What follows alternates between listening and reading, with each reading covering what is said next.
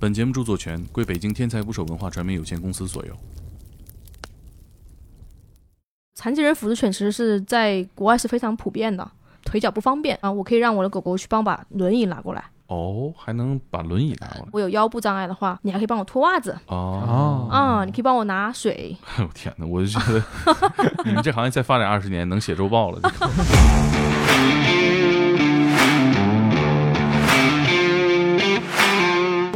做什么的？我们说我们做教育的，教育的啊，做什么教育？做狗的教育，就跟那个疯狂外星人黄渤训猴子差不多嘛，捂出奶奶打就完了。打这个事情到底成不成立？道德上肯定是不成立，那实际上呢？以前中国有句老话，棍棒底下出孝子。就是他一个狗，你跟他一般见识干嘛是吧？他只是个狗孩子。养狗人和不养狗人的矛盾其实挺大的。所有的狗狗，就现在到我们手上了之后，其实多少都是有问题的。上课也得花钱吧？嗯，对。那 你们大概这个收费是怎么样？根据不同的情况，收费不一样。啊，那这个基本上全身按摩加一次足疗加一次采耳，一个小时嘛，对吧？业务挺熟。这钱谁掏的？主人掏的。你怎么劝说他？这个 阿乐斯一笔钱解决吗？这大便啊，啊，乱叫啊，嗯，对不对？然后吃自己的大便，不光是吃自己的，吃别人的。他喜欢在床上拉屎，非常喜欢在床上拉屎撒尿。你要做至少三天的记录。这就是三套床单被哈。我还见过一个婚礼的视频，是狗把戒指叼上去了，难度也很大。其实这个很简单。哦，是吗？那你可能你工作上变得比较暴躁，然后经常就生气，你也经常生病。可能也有可能会到处乱拉乱尿。培养工作犬这一类的，可能 从还没有出生开始就要开始培养啊？那怎么培养？胎教啊？下一次我再来，你会怎么样？咬你。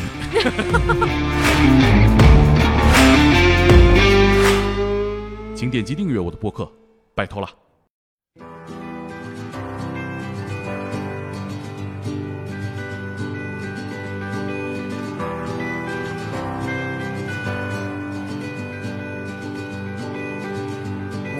打捞最带劲的职业故事，这里是天才职业，我是猛哥，我是柯林。今天的嘉宾是训犬师王爱国爱狗王静老师。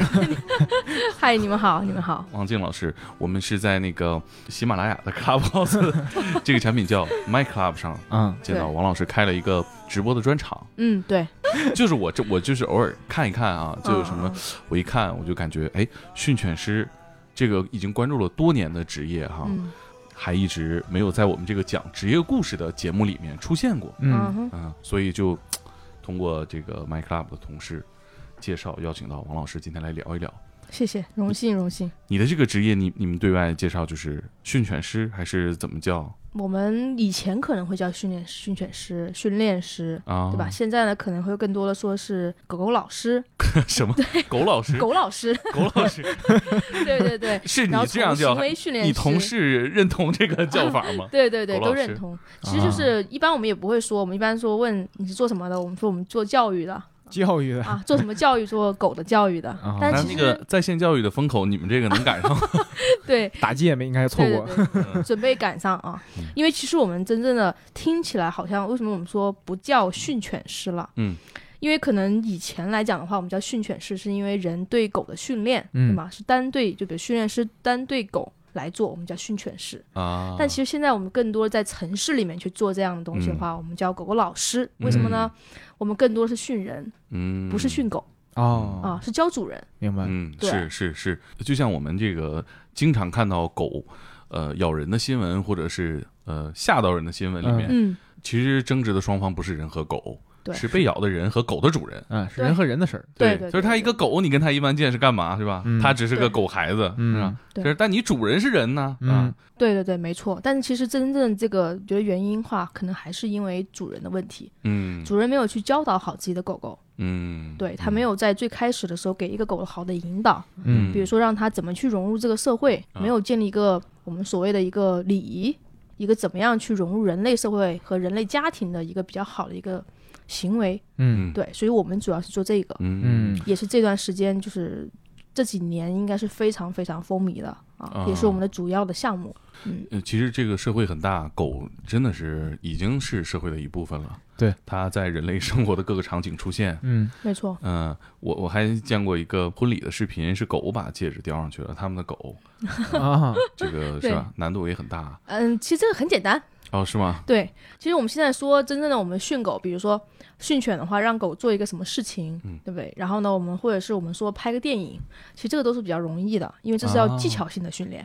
技巧性的训练的话，就等于说只要掌握到一定规则，然后我们跟狗做一定的我们叫条件反射的建立，嗯啊，自然而然它这个动作就形成了。嗯，但其实真正现在难的就是做行为训练，就行为改良啊，我们也叫行为调整。嗯，就是日常生活中的方方面面，大便啊，啊，乱叫啊，嗯，对不对？然后吃自己的大便，对，暴冲啊，啊，不光是。对，不光是吃自己的啊，吃别人的。啊，对对 对。对，抢了，是的。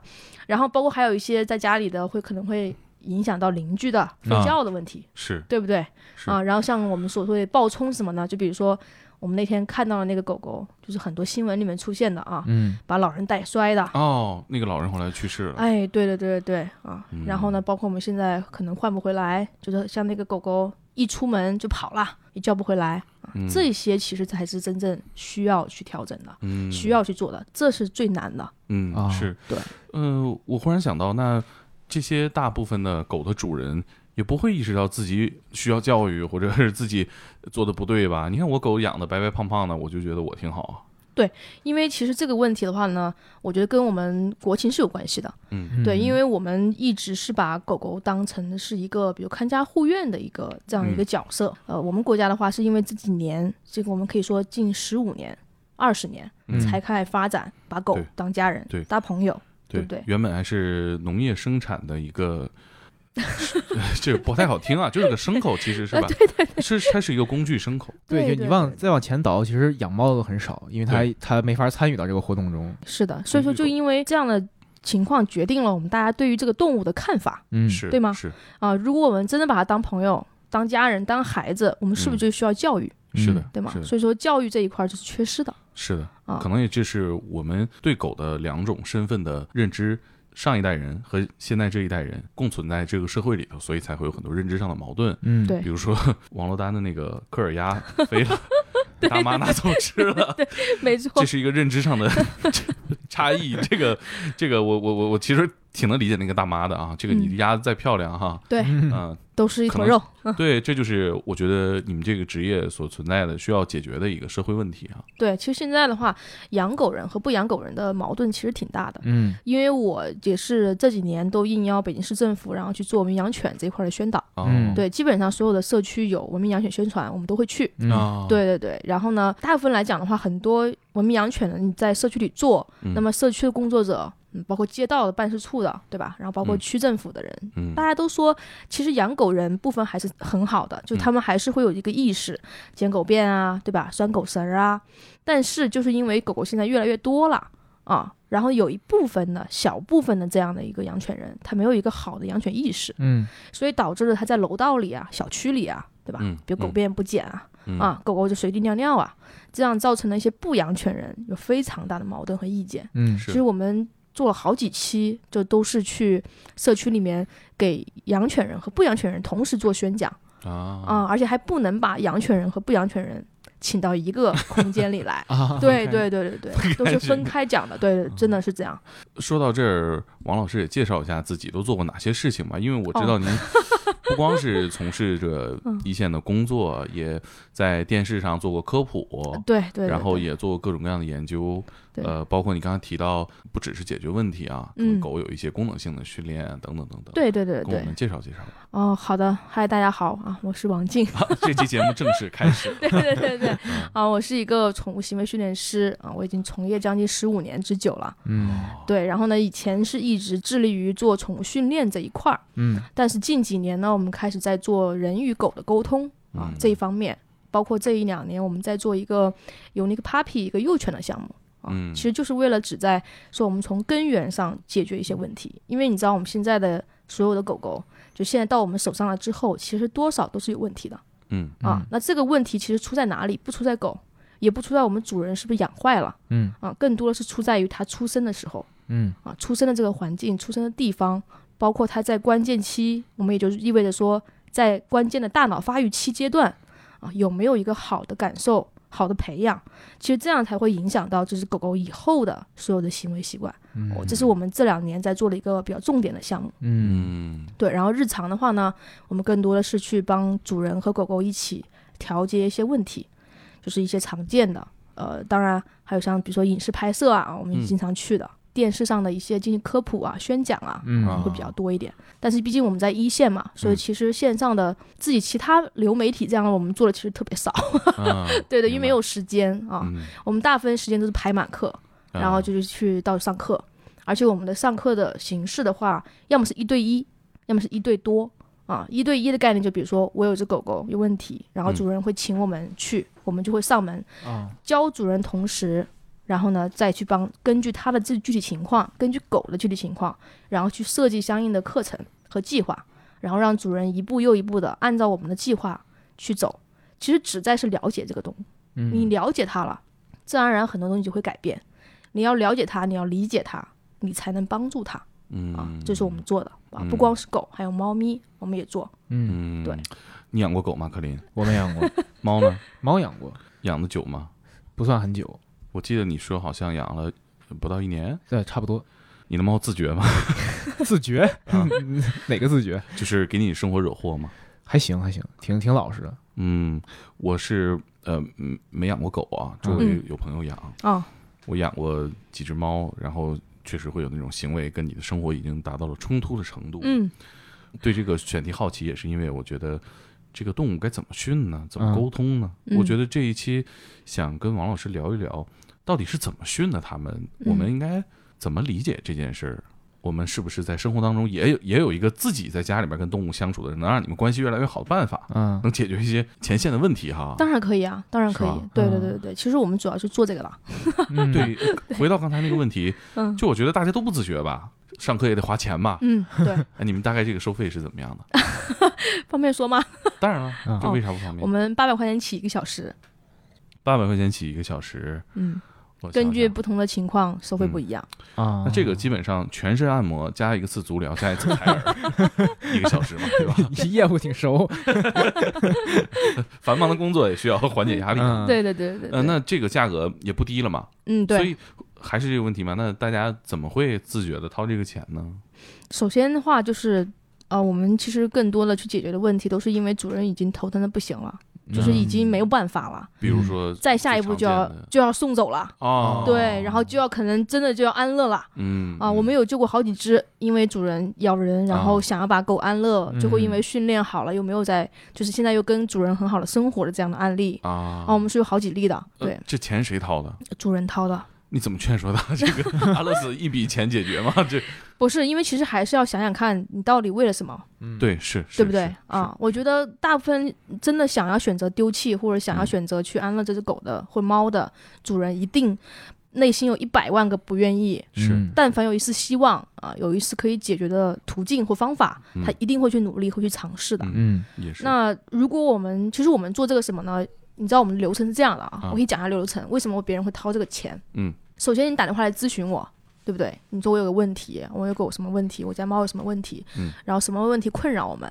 好，OK，我们知道了以后，我们说那好，OK，我们要预约一个咨询。嗯，什么叫咨询？咨询我可以说就像一个纪录片，这个纪录片是记录了狗的一生，狗的在你家里从到你家里开始，然后到它出现这个问题，然后它整个的发展过程。啊，那而我们要做咨询的过程，就是了解这个纪录片，相当于我们是在看这个纪录片，然后跟你一起看啊。我们要把这个狗狗为什么会出现这个行为，出现这个比较困扰你的这些问题，刨根问底的找到它的原因所在，就是根结所在。嗯，然后我们才会告诉主人为什么它会出现这样的问题。啊，基本上我们一旦分析了为什么。大部分主人都会觉得哦，原来是这样。然后说那有没有什么方法解决呢？嗯啊，这个时候我们才会告诉他，那你的狗的具体情况，因为我们看过片子了嘛，对不对？相当于我们现在写影评了，对不对？对，然后我们就要写个影评啊，就是写一个你这个狗狗出现这个问题是为什么啊，原因，然后我们怎么解决，解决的方案是什么，要花多长时间啊，然后每一次大概的方向是哪一方面啊，然后之后直到最后能够解决他的问题。那也不太恰当，影评也救不了电影，你们还是要解决问题。对对对对对，我们更多解决问题。对对，我们可以试一下嘛。我我其实是有一个现成的问题的。哦哦，你说，我以前养了一个猫，嗯，然后它喜欢在床上拉屎，嗯，这应该是一个常见的问题吧？对，没错。它是非常喜欢在床上拉屎撒尿。OK。我以为是厕所的问题。嗯哼。后来我厕所我可以让它变得更熟悉，比如说它的气味更多。嗯嗯。呃，不行，变得更干净，每一次都换猫砂不行。嗯。我经常在家会好一些。嗯哼。但是我不可能每天都在家陪着它。嗯。我可能有一天早出晚归，拉屎。嗯。嗯。然后呢？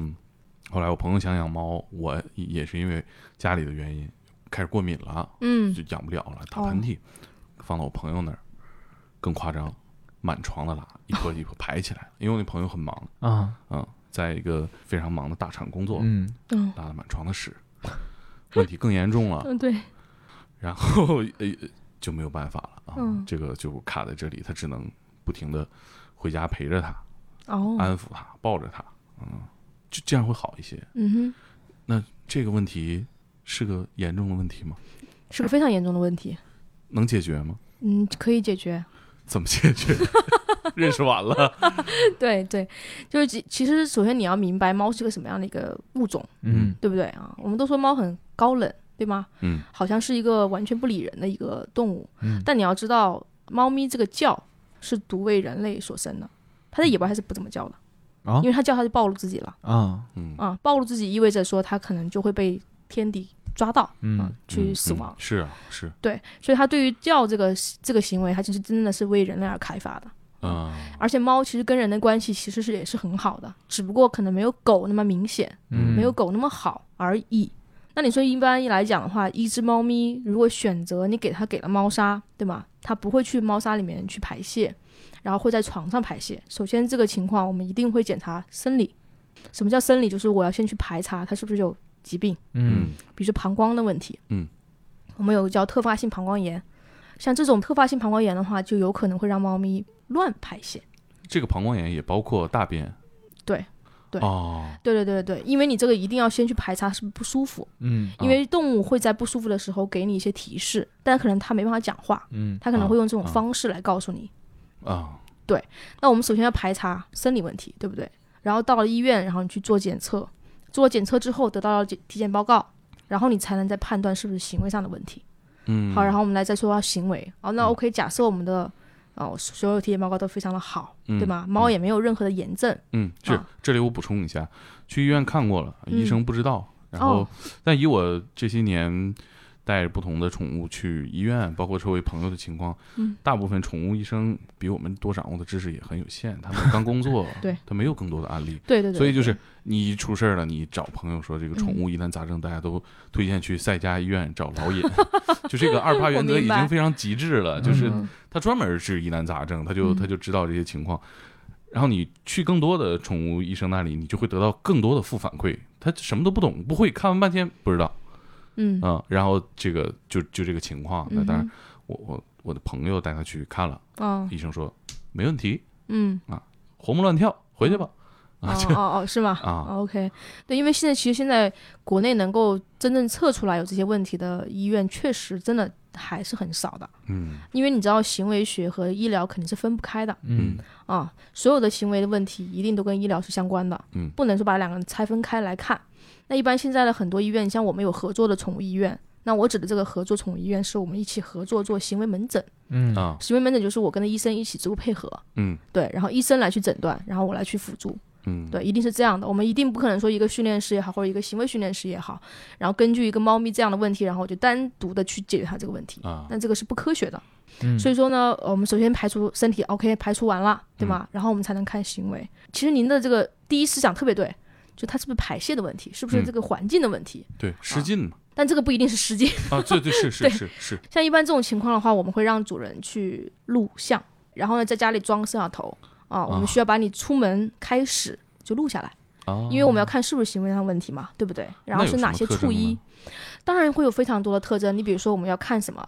你要需要给我看你的猫咪排泄的时间点，你要做至少三天的记录啊，好，三到五天的记录。这就是三套床单被哈，对，没错。然后呢，你需要把它什么在什么节点，比如说有的猫咪是主人一走一转头走就开始尿，开始拉，啊，对，有的猫咪是睡自己睡起来之后，然后去猫砂盆逛了一圈，发现没有地方可以下脚，就是主人的床上尿和拉啊。有的是在睡梦中真真的就就这样拉屎啊，是有这样的一个情况的。所以你要看到底是为什么啊？因为你只有通过这种真实的记录，我们才能再去判定。我不可能通过我跟你讲话，我就能百分之百的知道这只猫干什么。包括现在我们也只是一。一连串的假设啊，对对对，对我们不能说以这个为，就是我们现在聊天的这个为一个方案来去解决，嗯，对，真正的方案还是我要看到猫，我要了解家里的环境啊，我要知道你的状态啊，你的性格。包括你家里的摆设啊，你的猫的一个环境什么样的，这必须得要都综合起来考虑。嗯，这个我很认同，因为我觉得人去看病都描述不了自己的生活，对和感受。你就别说描述它，我说我家里可干净了，小猫吃喝可好了。嗯，实际上你也不能问猫，所以你们要看一下。对，我们要看，对，很重要啊。所以你一般我们会让主人来做记录。啊，就主人会给我们一个记录表，嗯，啊，他会把所有的这一切都记录下来，嗯，记录下来以后呢，然后我们再根据记录表，然后再实地的去他家看，因为所有的猫咪解决问题，我们都是去实地去家里看，嗯，啊，因为家里看真的很重要。我给你举个例子，我有一个客人，他的猫咪也是卵尿，嗯，啊，做过绝育的一个公猫。啊啊，这种好像挺常见的。嗯，对。然后，但是呢，我们去了以后，主人就说：“啊，这尿非常的头疼啊，怎么怎么样的啊？”然后呢，我们去看，看了后，哎，其他都还 OK，然后调整了一些东西，啊，之后呢，然后主要他的问题在哪里？是一个因为他女儿的那只猫咪到他家里，就说那只猫咪其实很有一个我们称为叫慢性压力的问题啊，慢性压力。嗯。比如说，你跟克林两个人，对不对？然后呢，你不是很喜欢克林，嗯，你必须得跟他一起工作。啊。你每次跟他工作的时候，你就是必须得为了工作而工作，在一起待在一个空间里面，嗯，你长此以往你是有压力的，嗯，而你这个压力是慢性的，不是说我马上我不行，我一定不可以，没有这样的，嗯，你是慢慢积累的，是。那你可能你工作上变得比较暴躁，对不对？然后经常就生气。嗯，你也经常生病，嗯，对吗？客人也有可能会到处乱拉乱尿，没错。啊，就这些东西都可能会导致它出问题。嗯，对，就是所以说那只猫咪就是因为有一个新猫入家，而那个新猫的话呢，又跟它在一个空间里面，而这空间又没有给它可以躲避、可以躲藏啊，然后甚至可以去攀爬的一个地方。其实我们现在所有养猫的家庭觉得好像猫很简单啊，就是一个猫砂盆儿。一一个食物一个水，对吧？而且食物这一周都不换都没问题。哎呦呵，猫砂一周不换也行啊。其实不是这样的，嗯。啊，包括你现在很多产品说啊，那我的猫呃给它买个猫爬架，嗯，但是大部分的猫爬架现在市场上面我们看到的很多，其实都不是因为就不是根据猫的行为或者是猫真的天性去设计的，更多是因为人对，哎人觉得好看，对，哎这样做哎这个里摆个这个东西，哎那里摆个那个，哎好看。我们才做了一个猫爬架，才设计这个猫爬架。但其实真正的一个猫爬架，对于一个猫的我们叫福利来讲是非常关键的。嗯哦，福利。对对对对对，也就意味着说，一只猫咪不可能一直在底下走。嗯，养猫的朋友们啊，应该都自己知道，猫很喜欢往高处走。对对吗？对啊，如果你有柜子、冰箱，你的猫一般在上面看你。嗯，趴在门上。啊，对对对对对对，那是因为它本来它的天性就是如此。它如果在底下的话，一般都是在捕猎的状态。就算它休息，它也需要在高处，是。因为它要随时观测状态。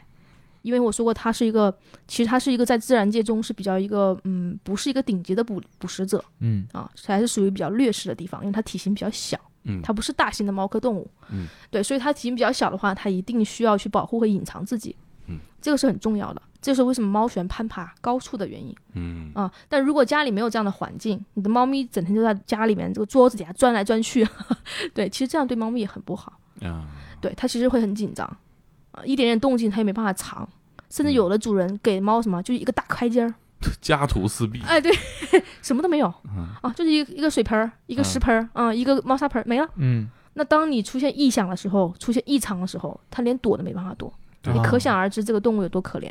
但其实我们现在真正做这个行业的人，我觉得更加要注重的其实是动物福利。嗯啊，这个真的是嗯是个非常重要的一个一个点，但是大部分人都忽略了。嗯啊，可能我们更多觉得是哎好不好？暂时还只是满足于说我能不能给他吃饱，嗯，我能不能给他吃好，嗯，还没有满足到他心灵上的需求。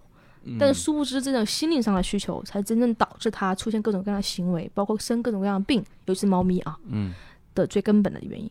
嗯啊，如果我们把这个做好了，我相信猫咪的病可能会很少。嗯啊，像什么突然出发出现了什么肾衰啦，嗯，对不对？什么杯状病毒啦、传腹啦，你知道那些都没有疫苗的嘛？所以这本那些大部分也跟它是不是被应激啦，啊，是不是长期处于一个压力之中啊？嗯，然后导致的爆发了这些疾病啊，然后又过度的医疗啊，然后又去治疗它呀。那像我刚才那个例子，嗯。他在乱拉那一段时间是自己一个人生活的，自己一个猫。那这种大概率是什么情况呢？你肯定首先要排查的是环境，嗯，就它真正排泄的地方，嗯，啊，你知道我们现在所有的猫砂盆其实都不够大，嗯啊，其实需要更大，啊，我们什么叫更大？就是一只猫的一半，需要它一整个加一半。你是说长度？对，长度。哦，对，现在大部分猫砂盆一整只猫卧在里头，对，都很费劲，快顶到头了，尾巴伸不开。没错，没错。其实这样的话会让猫咪不怎么想在里面排泄。啊，基本上我们所谓的所有的不在有效的地方排泄的这种情况，我们首先考虑的除了生理以外，首先考虑是猫砂盆，嗯，和猫砂材质。其实这两个是真正需要换的。哦，猫砂盆不光是说我大小的问题，封闭的、半封闭的，嗯，敞开全敞的，对不对？什么样的位置？放在哪里？门口、窗户边、电视旁边，对不对？音响旁边，还是一个角落，等等等等的。你放哪儿？还是跟猫的吃饭的地方放一起？其实都是非常有讲究的。嗯，对于猫咪来讲，因为你要了解它这个动物的本性，嗯，你才能根据它这些情况，然后来做调整。嗯，那我大胆猜一下啊，比如说，呃，我那只猫的情况是它那个猫砂盆在我一个朋友的大开间儿，嗯，所以这个。上厕所的位置其实是暴露在大庭广众之下的。哎，你看，你看，我刚才讲了一下，你就大概就了解了猫的一个，对不对？给它放到一个隐蔽点的地方。没错。而当它到猫砂盆这个厕所这个时候，它就有一定的安全感。对，没错。要不然它没有安全感，那哪里就有安全感？当然是主人的床上，因为有你的味道。哦。对不对啊？你因为你天天都睡在上面。是，猫也在上面玩嘛。对对对，它觉得那是最安全的。而人的床也不可能说是我单另的一个床，直接摆在我的大厅的正中央。我们都是靠墙的嘛，嗯，都是比较隐蔽的嘛。嗯，其实我们的卧室，其实你看人的卧室这样选择也是一样的，对吧？我们不会说在一个非常一天到晚整天暴晒的一个地方，也不会在一天到晚都晒不到太阳的地方安床。啊，我们都是因为选择一个比较南北朝向的一个比较好的一个位置。嗯，然后呢，那个房间一定也是不会靠近电梯，对不对？不会靠近大门。一个这样的一个方向，一个这样一个地方，我们来去安一个床，然后这样我们睡着也舒服。进可攻，退可守的一个地方。哎，没错，猫也是需要这样的一个地方。嗯，它可能比人更喜欢这样的地方。对，没错，因为它更加要知道我在哪里最安全啊，哦，在哪里最可靠。其次就是什么，猫砂材质啊，什么材质不行呢？嗯，没有什么材质不行，因为每只猫咪都不一样。嗯，我们都还合适不合适？对，我们还必须得做猫砂的测试。哦啊，就是给它换不同的材质让它试吗？嗯，但是是需要时间，是需要时效啊。对对对对对，然后具体怎么样去做啊？包括几个，那么比如说我们可能会有两到三个，那么这两到三个的摆放的位置，用什么样的材质，放多少的厚度，对不对？其实都是里面是有一些科学道理在里面的。哦，不是越厚越好吗？哦，其实不是啊，也没有特别厚啊，不要特别厚，除非你的猫它特别大。啊 啊！对，我就放的挺厚的，那我也换的也勤，就让我就让它尽可能干净舒服嘛。对对对，其实真的是需要干净舒服的，因为猫其实是个非常爱干净的一个一个物种。我听完这个例子，我觉得还是人对这个动物的需求不了解。对，没错。其实你看，我们做这个事情，我们就在做这个事，就做到现在。我跟你讲了这些，其实我跟你讲哦，你自己就有一个大概的一个概念，对不对？你会觉得哦，哪里我好像做的有点不太好，或者不太对。啊，我们还有改进的空间，而且我一讲，你觉得哦，确实是这样。嗯，猫就是你像像你讲的这种类型，这种物种。嗯，那当我刚才说了，除了我们看猫砂盆、猫砂的材质以外，才是人。嗯，啊，最后才是人，然后还有周边的环境。我还有另外一个例子，嗯，也是猫咪乱尿的问题啊。对，它就有突然有段时间的猫咪就开始乱尿了，啊，主人也是非常的恼火，不知道该怎么办啊。然后呢，我们就当时让他录了视频，那视频也看不出什么。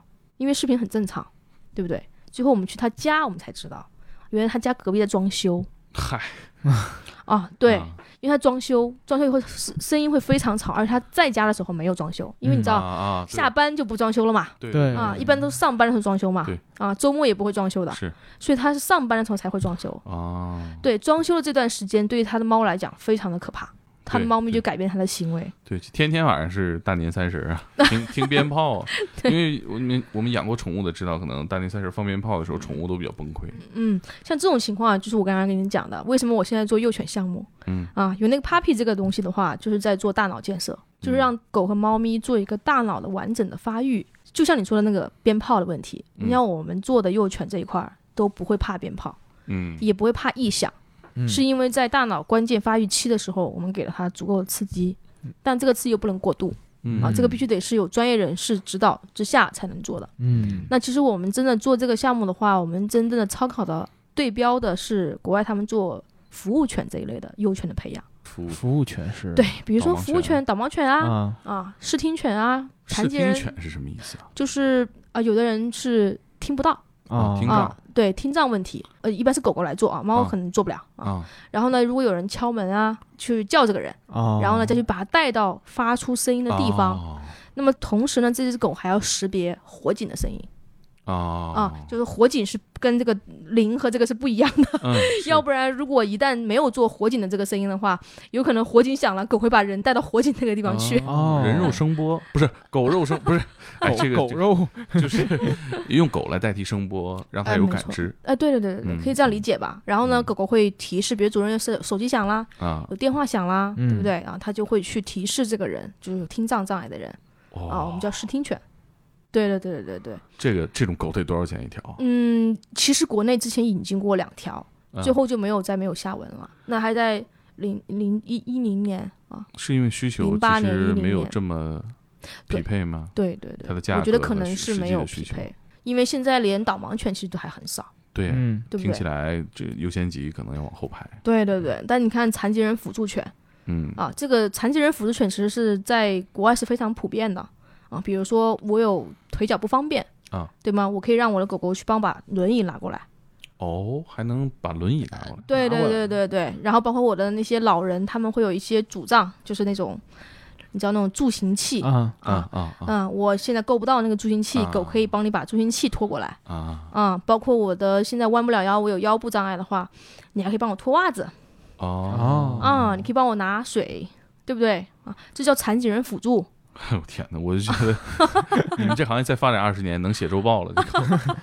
是的，是的啊，就其实是非常多的。那服务犬，你这样，你想想看，一只我们说大众比较常熟知的一个导盲犬吧，嗯，对不对？导盲犬如果你培育出来的话，你首先你不能怕这些东西吧？你没有听过一个导盲犬怕鞭炮吧？嗯，因为它不能怕鞭炮，对吗？对，因为它怕鞭炮，它就完不成工作。嗯。嗯，他也不能怕小孩儿，他也一定不能去打扰小孩儿，嗯，也不能去扑老人，带上鞍就意味着工作，对不对？那也就意味着说，他不是说做了训练有多好，嗯，啊，这是为什么我们国内做导盲犬的成功率和国外相比的话，就是其实差很多，嗯，嗯，我们之前去看过一个瑞士的一个导盲犬学校，二零一九年那个时候，差不多那个时候吧，啊，然后呢，他们一年培养的导盲犬是一百九十八只，通过就一百九十八只。哦，毕业率百分之百，对对，比我们 升学率还高，妈的，是这个意思啊。嗯因为他们，那我们国内呢？呃嗯，这个我怕得罪同行是吧？你说一个大概呢？就是可能淘汰率比较高，嗯啊，那就是六五成以下了，嗯，淘汰率非常高，嗯，训练技术是一方面，嗯啊，我觉得训练技术是一定是一方面的。我们用了什么样的训练技术？包括我现在看到导盲犬基地还在用批次链。什么链？就是那种让狗狗产生不好感受的那种链子来做抽它呗？不是不是，那个链子就等于说是会让你产生刺激感。刺激感？嗯，比如说你不听话，我就缩紧了。啊啊！明白我的意思吗？啊，就还在使用那样的链子去做导盲犬的训练，我觉得就很多问号，你懂？对于我来讲就是很多问号。那呃，对，就跟那个疯狂外星人黄渤训猴子差不多嘛，捂出奶奶 打就完了。对，就是这种方式的话，如果你做的话，一定淘汰率非常的高。哪怕你是再好的狗的底子啊，那你就会刷刷的往外排，对不对？然后其次的话就是狗的基因啊啊，这个小狗在幼年期就是我们所谓的大脑关键发育期三到十二周，嗯啊，是不是有做过足够多的一个刺激也好，或者培养也好？嗯，幼教。如果对对对对，如果这个时候没有做好，哎，我考你个问题啊，嗯，我知道你女儿已经出生了，对不对？啊，是是是，能说吗？可以，没事。OK OK，对，先恭喜你啊，谢谢。对对对，我相信你也做过育儿知识，对不对？哎呀，不敢当。啊，OK，考你一个小知识啊。人类的大脑多少岁之前就已经发展差不多完备了吗？我答不上来。多少？三岁之前哦，其实就已经发展成百分之九十。嗯，狗也是一样啊。狗的大脑在三到十二周，十二周之前，时间很紧迫呀。对，就已经发展成一个比较完整的一个形态。所以要培养工作权这一类的，可能从这个时候开始就得。从还没有出生开始就要开始培养啊？那怎么培养？胎教啊？不，就是母亲、妈妈的选择哦，爸爸的选择，呃，对吗？算是忧郁。哎，对对对对对，父母的基因的问题，嗯啊，父母的性格的问题，嗯，然后呢，母狗狗在什么样的产房啊，什么样的环境孕育这个小狗，那么这个很重要，当然了。但人的这一套我倒是有所涉猎。哎，对对对，是不是人也是不是很重要？肯定是很重要。对，就是妈妈。在孕期啊，整个的我们叫一个水平，不管是你的激素也好啊，还是你整个的你的情绪也好啊，对吧？其实是你需要保持开心、稳定的。嗯啊，如果你在这个时候大起大落，你可想而知，孩子出生之后他的敏感度其实会更高。嗯，可是这个知识体系是怎么建立起来的呢？就是其实你要知道，人类怎么研究的，一定是以动物来来做先导的。好残忍，听起来。嗯，对，所有的行为学最早就是靠动物来的。啊，除了鼠和猴子以外，就是狗。嗯嗯，对，所以我们现在才得出人类的一套行为学的东西。其实你现在看很多动物的行为学和人类的行为学其实很像，有一部分是非常像的。他之前做的是试验，比如说我们听过的巴甫洛夫，嗯，斯金纳香，嗯，听过吗？斯金纳香是斯金纳是一个博士，嗯，然后他也是做了一个。动物的这一块认知的实验，嗯，对，电老鼠吗？啊，狗，电狗啊？呃，也不是电狗，它不是电狗了啊，啊，它等于说就是也有电在里面啊，然后也有食物在里面，然后动物需要触碰这个开关，嗯，然后来得到更多的食物啊啊，触碰另外一个开关会得到电啊，对，就做这个实验的，这个有所耳闻，对对对对对，那其实最早的行为学不是靠这些来做一个雏形，然后慢慢慢慢慢慢慢研究越来越多，嗯，就是这样的。嗯，包括我说的服务犬，我们除了导盲犬啊，什么藏听犬啊，对吧？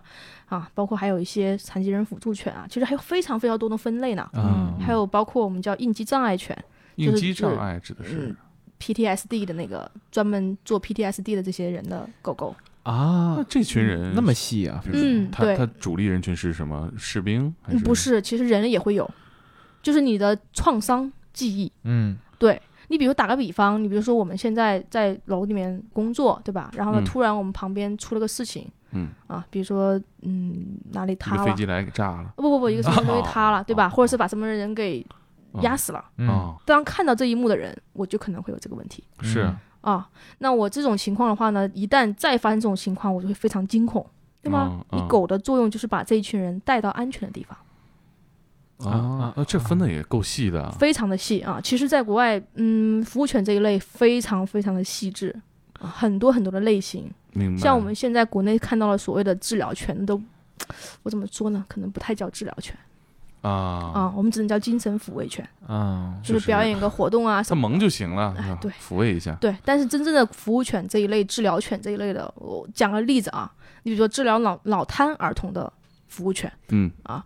它就需要第一支撑这个孩子的重量，啊啊，因为脑瘫的话，他可能坐站不稳啊啊，他需要让他支撑他。对对对对对，那只狗一定是大狗，嗯，然后小朋友要歪的话，它就可以支撑住这个狗。这首先第一点，第二点什么呢？脑瘫儿童可能不知道走哪儿，哦，这狗和人就是实际上拴在一起的，哦啊，那那个人肯定跟主人是就是跟他妈妈是在一起的，他就会防止这个小朋友跑掉。嗯，对，然后呢？但是那个狗要要确保不能把小朋友拽摔，对吗？然后包括还有一些脑瘫儿童初期的训练的时候是抓握能力很差，嗯，他们没办法抓握，嗯，脑瘫嘛，对不对啊？所以他们更多的做这一类的服务犬，他是做了什么呢？就是让让小朋友练习抓住狗的梳子，或者是捏住狗的一个一个勺子，嗯啊，给这个动物喂食喂食物，嗯，给它梳毛。啊，他其实在做这样的锻炼，嗯啊，在做这样锻炼来去做治疗。当然，这个一定不是说我一个训练师我就可能做到的。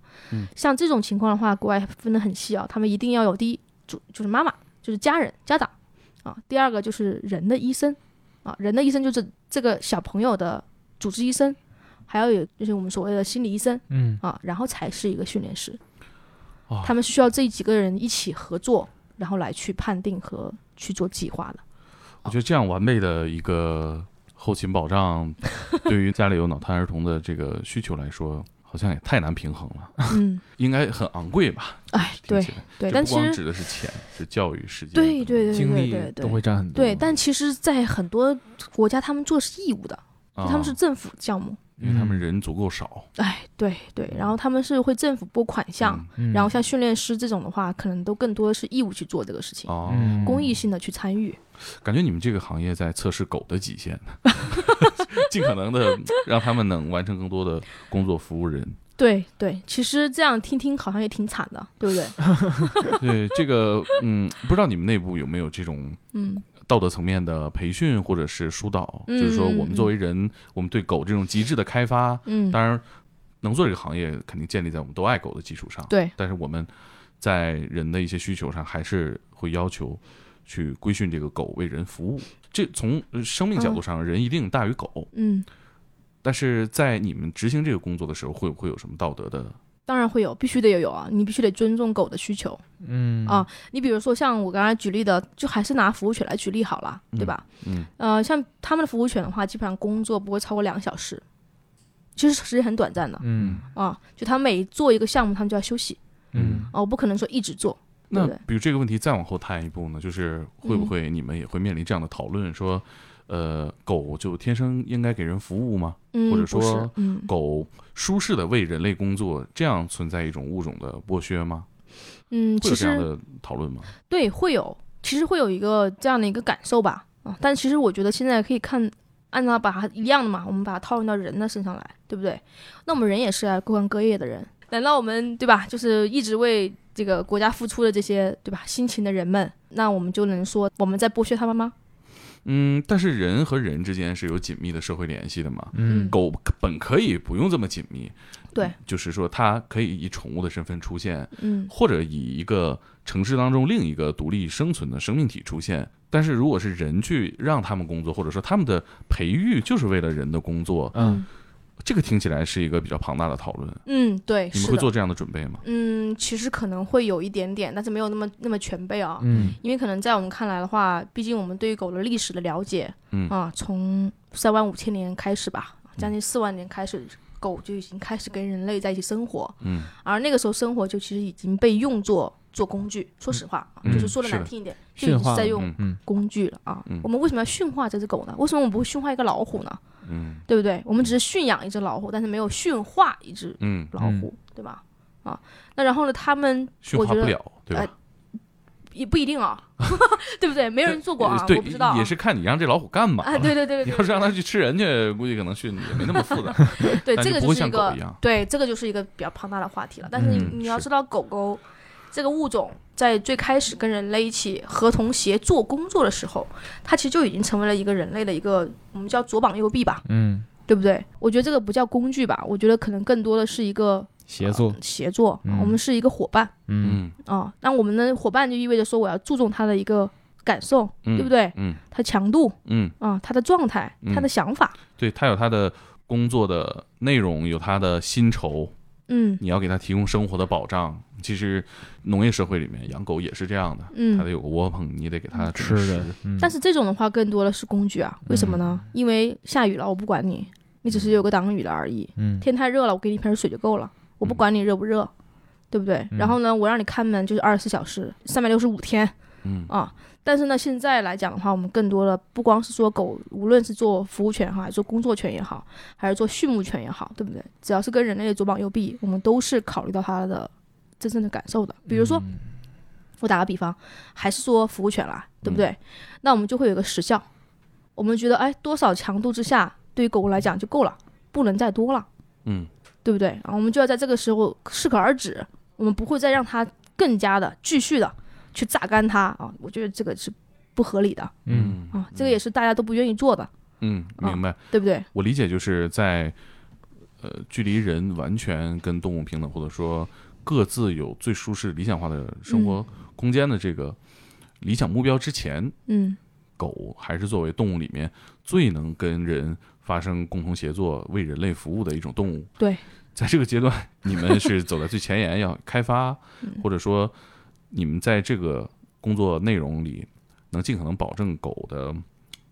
呃，生活环境，嗯，它的生存状态，对对对，所以这是一个现有的平衡啊，我是我是感觉是这样。就其实你像我们现在做的那个，我还是说做那个 UP 那个计划，对不对啊？UP 那个计划其实我们就是在做，为了让狗和能跟人在一起更和谐的生活，而不是说我一出来以后看到小孩我就要扑，嗯，对不对？看到老人我就要叫啊，然后听到什么东西异响我就跑，嗯啊，而这种这种过程中的话，可能就会出现一些意外，嗯，对不对？包括对人也没有任何威胁，对，没有威胁。形容那种狗，它三五成群之后就是一个威胁。对对对对，所以说其实这个现在我们的宠物犬在家里面，大部分来讲可能还是比较乖，对吗？就是哎，大家好像都喜欢宠物犬，嗯，但有有一部分还是会有困扰人的问题，嗯啊，包括你现在现在事情频出，就是事件啊，对不对？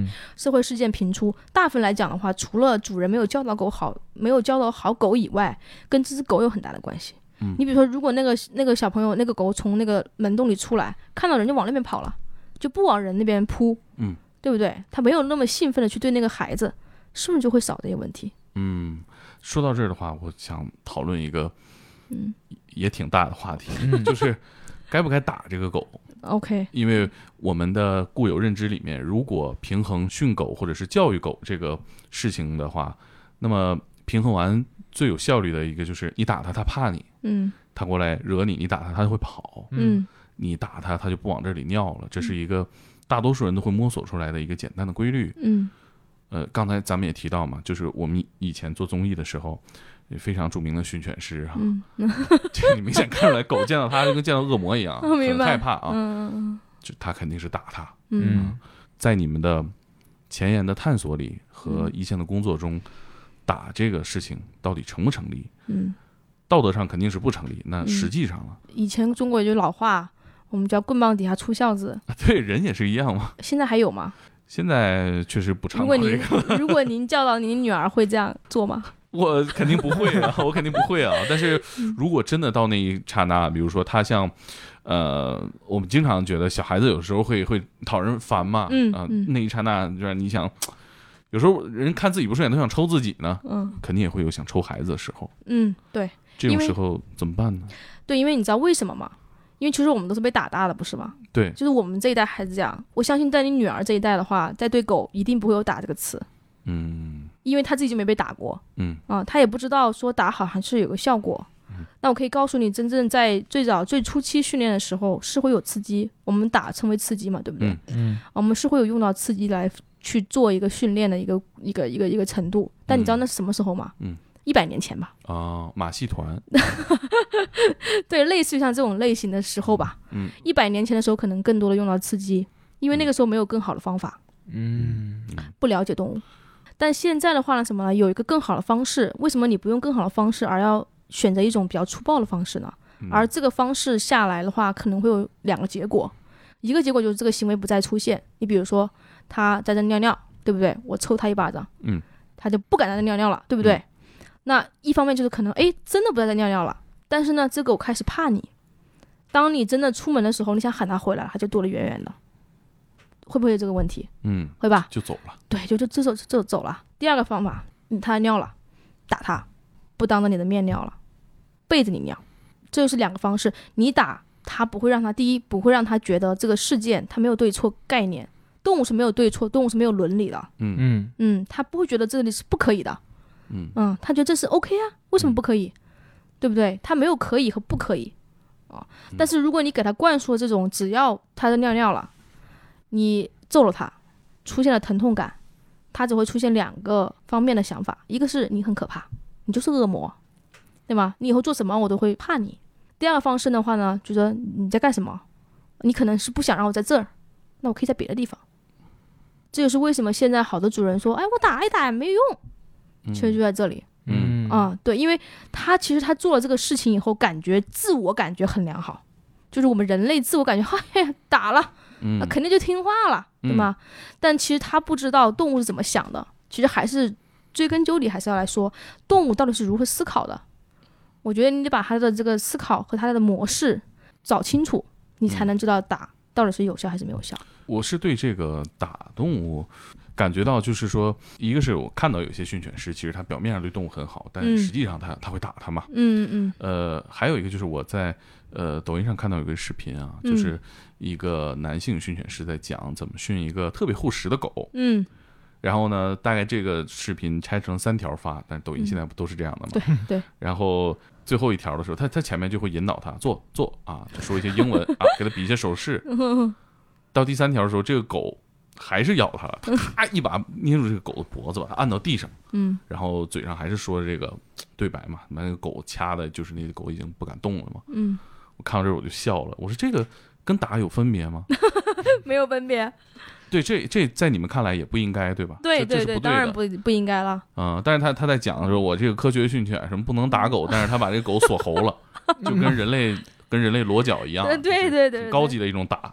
对，没错，高级的打。依照这个逻辑想，嗯，他吼我，我拿他的食，他吼我一下，可能还很小的时候是轻轻的吼一下，嗯，那我比他强，我让他害怕，我给他一嘴巴，你要战便来战呗，嗯，不能解决这个问题吗？不能，我说过只会让他觉得这个东西和你出现就是不好的连接，嗯嗯啊，会把它链接在一起，那以后再出现相关的东西，比如说又出现了个骨头，又出现了一个食物，对吗？你这个手又过来了。就意味着可能会意味着有疼痛感哦，明白，对吗？不让这种冲突成为他生活的一部分。对，没错。就我们很多主人说，我的狗一开始是吼我，只是护食，慢慢的开始变成护沙发啊啊，慢慢变成开始护自己的家里，我的床，我所有的一切。对，就是以前还只是我们只是说，哎，护他盆里的东西，嗯，对吧？马上就开始变成护他外面的玩具，嗯啊，到甚至我我的狗在沙发上坐着，我过去坐，它咬我。嗯，他开始护他自己的沙发。嗯，对，其实这样的你，你这样的一个操作，你会跟狗狗进进入了一个死循环里面，动物会觉得你是可怕的，嗯，你不是好的，所以你干什么它都要防备一下啊。那么当他觉得防备不了了，他就会用他以前的经验，就是咬，来去对付你。但是你肯定有的十次中，你不可能次次都压制他，也不可能次次成功的压制他，对不对？那你肯定会有就是弱的这一方，那你狗就会被学得。就学就学得了这个哦，原来我可以这样，嗯，我只要坚持不懈的这样去弄你，你就会退缩。其实狗的认知是这样，人的认知比它高嘛，所以我们就不用跟它以这个规则来博弈了。对，没错，因为你这样做的话，你是治标不治本的。嗯啊，也就是说，比如说你是男性，对不对？你家里有个小狗啊，咬了你，嗯，然后你打了它，它不再咬你了，但是你很快你的女儿出生了，它可能会攻击弱者，嗯，这是隐患。嗯，那你到时候就不得不把它送走，或者是你会采取一些其他的方式，对不对？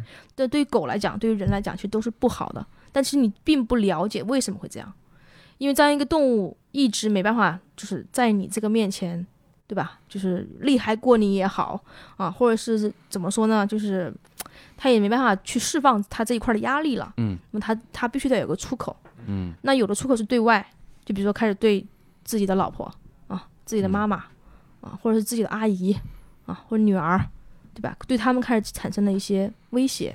嗯，有的呢是对自己，对内，就对这只狗自己本身，啊，开始各种的什么皮肤病不好啦，对不对？什么肠胃炎啦，啊，什么又是这个生病了啊？对，就是这些东西都会都会从各方面出口去出出去。那从哪里出呢？如果我们一直都要想去打他这个情况的话，我们就会一直无法堵住他这个。然后增加它这个出口的流水量，不是吗？嗯。但如果我们换一个方法，用一个正确的了解它的方式和一个科学的引导的方式，来让他觉得可以不用护，或者是我可以尊重你，对不对？我尊重你有个单独的空间，就跟你吃饭一样。你吃饭的时候，我把你碗拿走，你开心吗？你不护吗？嗯。对不对？对呀，人也一样啊。对，我就是你你说这个，我第一次这样想，是不是？那你在吃饭，你好，你吃的好好的呢啊！你今天吃了你最喜欢吃的大虾，对吗？嗯。直接我二话不说，嗯，在你面前抽走你的碗，还告诉你不准吃。嗯。下一次我再来，你会怎么样？咬你，你肯定会说不准动，这是我的，嗯，对吧？这是正常的，不是吗？嗯，那为什么就要求一个动物，一个狗，他在吃他自己的饭时候，一定要乖乖的把这个饭给你呢？但你要想看怎么样去给你，你比如说我过来，你怎么给我？因为你觉得跟我是朋友，来，咱们一起吃，对不对？我们一起分享，OK 吗？可以啊，狗也可以做到这一点啊。但是如果你一开始就让他有这种感受，觉得你很强硬，你真的是要拿走他的饭，你真的是要对他怎么样？你能不保护你自己的资源吗？嗯，这就是底层逻辑在这里，嗯，对不对？如果你真的想要去分享，你想让你的狗去分享你的东西，那你是不是就让它知道，其实你来了以后，其实不会怎么拿走它的东西，反而你会给它更好的。比如说你在吃虾，我今天带了个蟹，嗯，对不对？我过来，哎，你吃虾，我吃虾，我们要一起吃，你是不是会愿意跟我分享？嗯，对吗？每一次我过来蹭你也不好。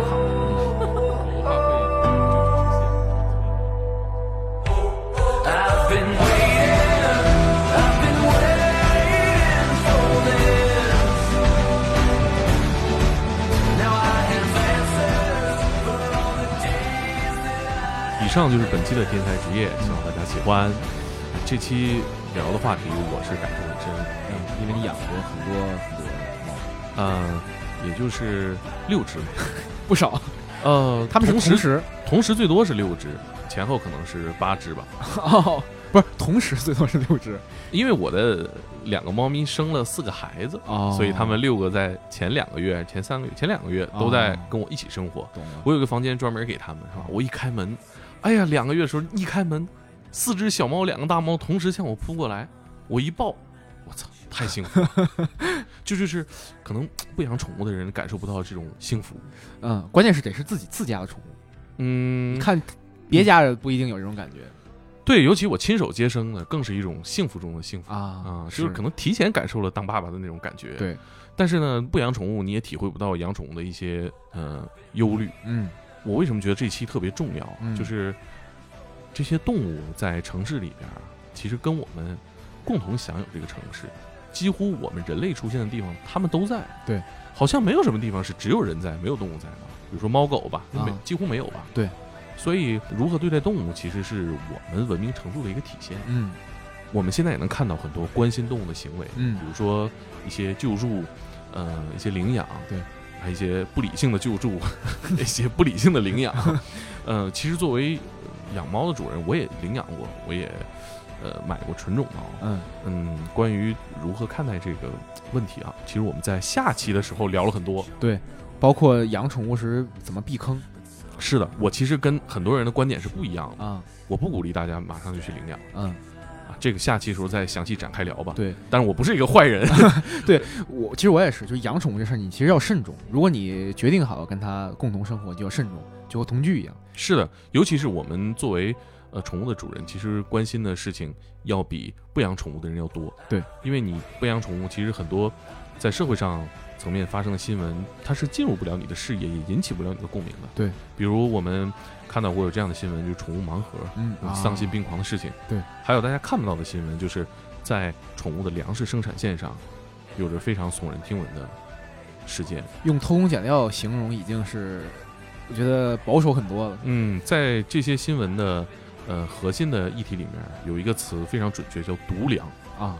这个东西你只能用毒来形容。对，但这些东西就流入到市场上，在我们周围辐射到我们朋友的家里边。嗯。